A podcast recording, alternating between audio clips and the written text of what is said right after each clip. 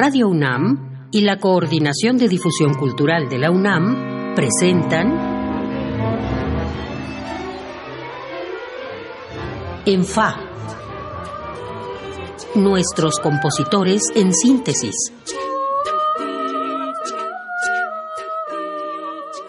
Bienvenidos a una nueva emisión de ENFA, nuestros compositores en síntesis. Yo soy Iván Martínez y le agradezco que nos sintonice nuevamente, como le agradezco a nuestro invitado de hoy, el compositor Jan Angelus Pichardo, que esté aquí con nosotros.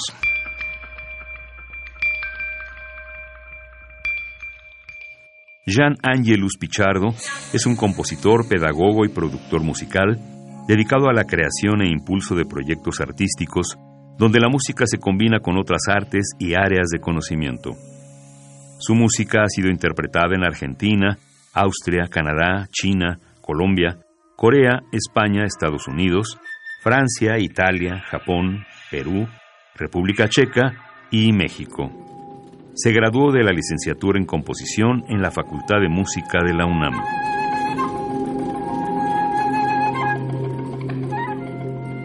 Jan, hablemos brevemente de tu formación, de la trayectoria que tuviste como estudiante de composición, porque me parece, en tu caso, eh, quiero llegar a cómo alguien se compromete tanto con la multidisciplina.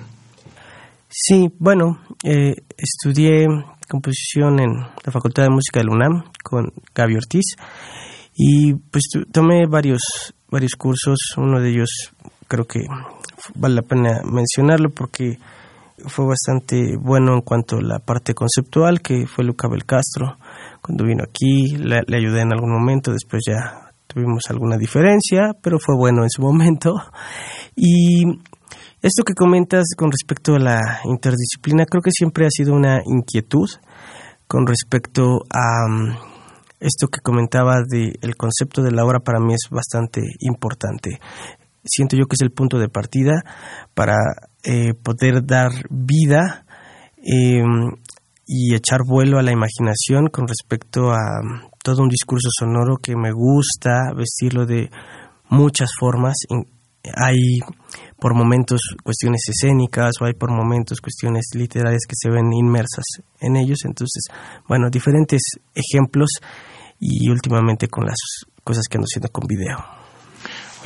la vida de un compositor es mucho aislamiento. Curiosamente, la última semana, platicando con varios compositores, varios me han comentado eso, algunos para bien, para decirme yo vivo mi vida como músico mejor así, aislado, y otros para decirme nos sentimos muy solos y, siempre hace falta la respuesta del público, la respuesta de otros artistas, la respuesta del crítico. ¿Tú te sientes así? Hubo un momento, hubo un momento en que yo sentía que, que sí era como esta imagen eh, de la cual a veces imaginamos al compositor, ¿no? En un sótano componiendo. Ajá, es, una, imagen medio romántica, medio, medio, ajá, medio de ficción, pero que, pasa en la realidad. De ficción que, que sí sucede en la realidad porque sí se necesita eh, del aislamiento pues para el, para la parte del trabajo compositivo creativo eso es eso es verdad pero por lo menos en mi caso, siempre trato de nutrirme del trabajo y de la experiencia de los demás. Justo a eso quería llevar. ¿Este interés tuyo por la multidisciplina, por la interdisciplina, viene de ahí? Creo que sí, porque creo que llega un momento en que, pues bueno, sí, hice todos mis estudios y se, y se, pueden seguir ampliando en el sentido en que uno vaya profundizando, profundizando en cómo querer hacer las cosas. Sin embargo, no necesariamente tiene que ser un trabajo aislado. ¿A qué me quiero referir? Creo que soy bastante inquieto y me aburro constantemente con respecto a hacer lo mismo. Yo puedo hacer una obra em, coral y entonces digo, ah, perfecto, está muy bien. Y de pronto digo, ya no quiero ahorita hacer nada coral y me muevo, me muevo a otro lado. Entonces, creo que de ahí surge mucho el que siempre esté buscando pues material que pueda enriquecer mi discurso sonoro. Vamos a escuchar algo de ese discurso sonoro del que hablas. Es la pieza Desde las semillas. para trío de percusionistas está incluida en el disco Triciclo del ensamble Barra Libre, que por cierto ya ha sido muy escuchado en este programa.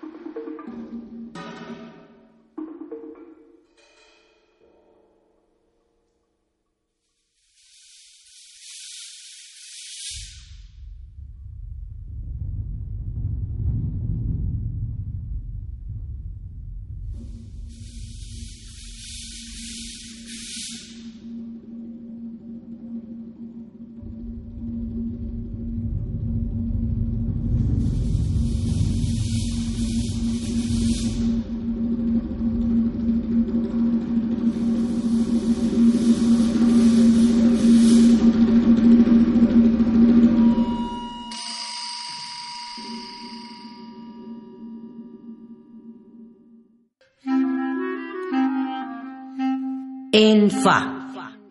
Nuestros compositores en síntesis. Acabamos de escuchar desde las semillas del compositor Gian Angelus Pichardo, que está aquí conmigo, y les recuerdo que este disco triciclo en el que está incluida del trío Barra Libre está ya disponible en tiendas y en servicios de streaming. Esta pieza que acabamos de escuchar, te voy a ser sincero, eh, fue difícil acercarme a ella.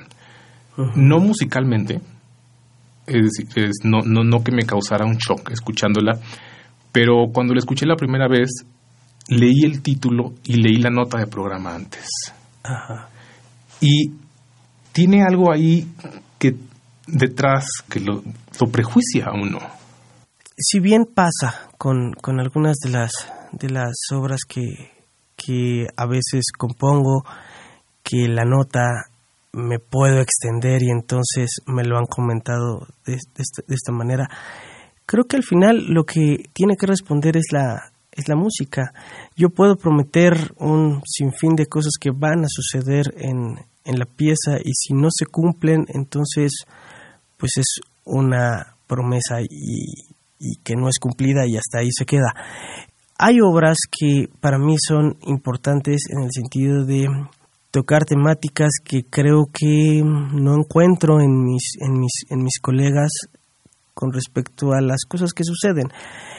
Eh, no quiere decir que toda mi obra se base en eso, pero sí tengo algunas obras que me gusta hablar desde un discurso sonoro quizás ficticio, evidentemente, cómo es que esas noticias o cómo es que el día a día nos van tocando, ¿no?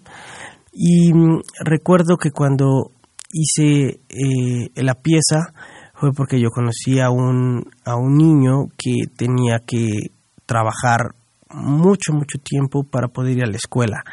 Y creo que ese, esa cercanía, el que un niño no pueda ser niño, ¿no? sino que tenga que comenzar a llevar una vida adulta, pues me fue involucrando más y más hasta, hasta querer realizar algo con respecto a esa, esa historia y entonces es que intenté como hacer esta, esta sinergia mediante los chocolates son los, los alimentos pues más queridos por los niños o de los más queridos por los niños y cómo es que eh, una chocolatera puede hacer eso con los niños que recolectan el cacao, ¿no? Em, y bueno, pues así es como así es como surgió. Creo que de ninguna manera intento decirle al, al escucha debes em, ir por este camino. Creo que la nota lo que intenta es como explicar el punto em, de partida. De tu inspiración. De inspiración, sí. Oye, sonoramente eh, he escuchado y, y, incluso leí un par de notas periodísticas que la describieron como reflexiva y o dramática. Sí, ¿Te pues, parece que es una pieza reflexiva y que a su vez puede ser dramática?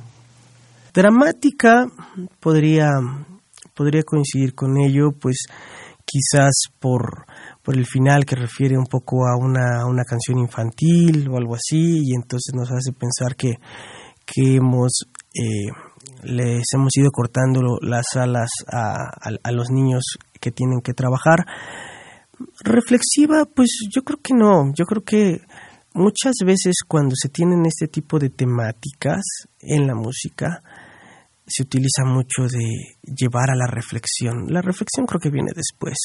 Creo que es una cuestión de escuchar la música, si la, si la música te convence, si la música te atrapa, después podrá venir una reflexión en tu casa, pero en el concierto creo que siempre la música que nos llama, siempre la música que nos atrapa de una u otra manera, esa es con la que queremos seguir escuchando o a la que le prestamos eh, mayor atención y todos nuestros sentidos, ¿no? La reflexión creo que viene después, si es que viene una reflexión conforme a eso y a indagar sobre lo que cada uno quiera indagar y si no viene, tampoco pasa nada. Exacto, tampoco pasa nada. Regresando a, temas musicales o a la parte musical de, de, esa pieza, hoy escucharemos dos piezas, la que escuchamos hace rato de percusión y la que escucharemos después para coro. Que, que, comparten el ser escritas, digamos, para una sola familia, puras sí. percusiones, puras voces. Es correcto. ¿No te da miedo que alguien diga a mitad de la pieza, ya está algo muy monótono? Es decir, no porque a mí me parezcan monotonas, sino lo que quiero lo que quiero preguntar es cómo cómo es tu búsqueda de timbres dentro de una sola familia como es la percusión o cómo es tu búsqueda de riquezas en la pieza de seis voces.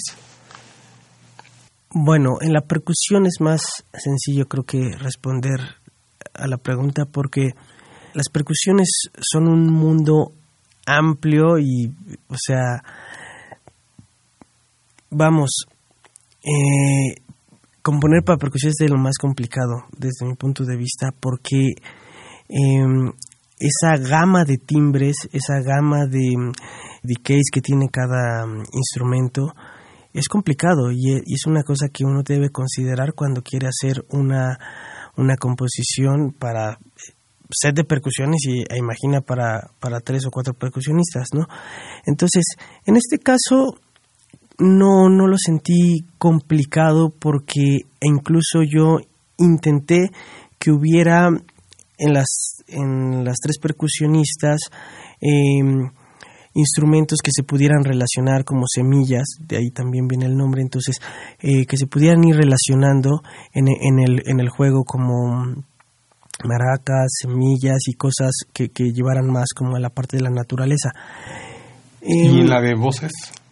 La de voces, quizás en algún momento em, lo podría pensar, pero sabes, eh, soy amante de la, de la de la música antigua, de la música vocal, cosas tan maravillosas que creo que ese eh, embelezo que tengo por esa música me lleva a pensar y, y decir, es que escuché es esta pieza y escuché esta otra pieza y entonces comienzo a hacer como una colección sonora que cuando tengo que componer, lejos de verlo como un, un lastre que voy cargando de años y años de, de, música buenísima, al contrario digo, tengo estas sonoridades que quisiera aplicar para esta nueva composición y es mi momento porque realmente no tenemos tampoco muchos ensambles vocales que... hablando de eso, creo que hay que escucharla, precisamente por, lo que acabas de decir. Es, es tu pieza Soy, que escribiste para el sexteto Tumben Pax, está en el disco por el 10 aniversario del ensamble. Y por cierto, ellas son el grupo vocal que ustedes escuchan en las diferentes cortinillas de este programa.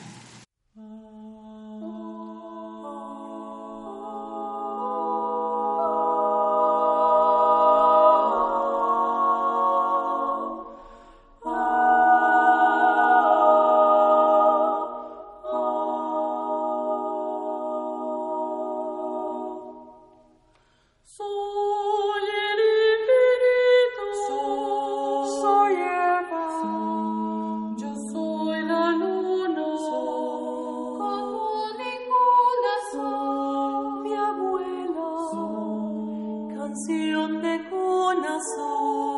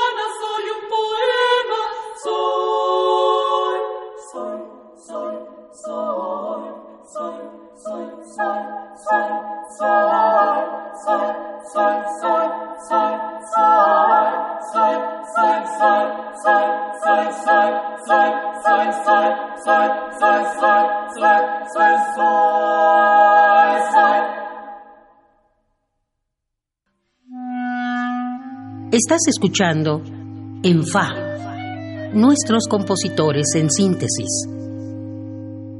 Acabamos de escuchar Soy, en contexto de Juan Ríos, del compositor Jan Angelus Pichardo, con el sexteto vocal Tumbenpash, este grupo mexicano tan dedicado a la música contemporánea.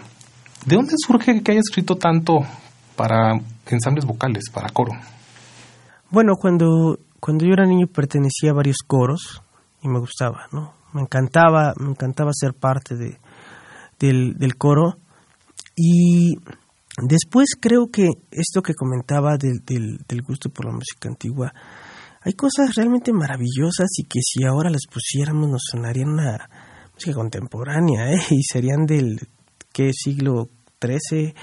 Entonces, creo que eh, a veces tenemos un desconocimiento con respecto a ese tipo de música que cuando nos vamos acercando vemos todas las posibilidades que iban realizando en ese momento, que al irme acercando fui componiendo mucha música.